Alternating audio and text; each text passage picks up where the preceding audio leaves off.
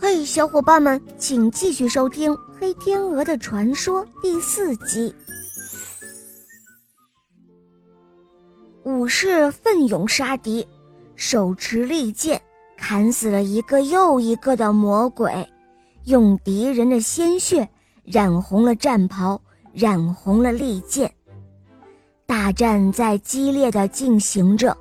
魔窟前倒下了成百成千的天鹅和水鸟，武士流下了眼泪，不能再让敌人猖狂下去了。武士从怀中又取出了一片七彩叶，瞬间天昏地暗，从乌云中飞来一群猎鸟，向魔鬼扑了过去。只见猎鸟的口中喷出了一团团愤怒的火焰。魔鬼们被烧得鬼哭狼嚎，一条条的火蛇吞噬了他们罪恶的灵魂，带着仇恨的诅咒，送他们下了地狱。武士杀红了眼，怒吼着把最后一个魔鬼砍成了碎片。武士身中数刀，鲜血顺着伤口滚滚而出，慢慢的，他倒了下去。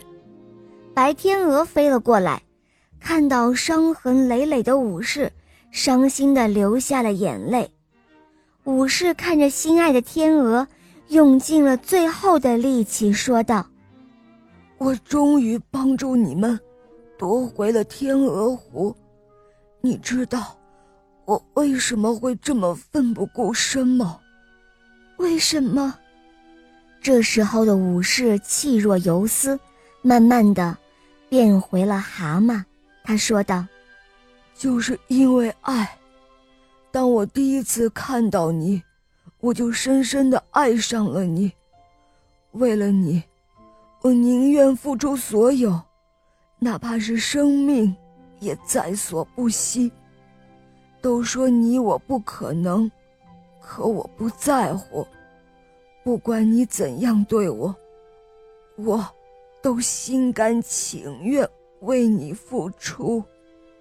蛤蟆真情的言语打动了天鹅的芳心，没想到，丑陋的外表下有一颗诚挚的心。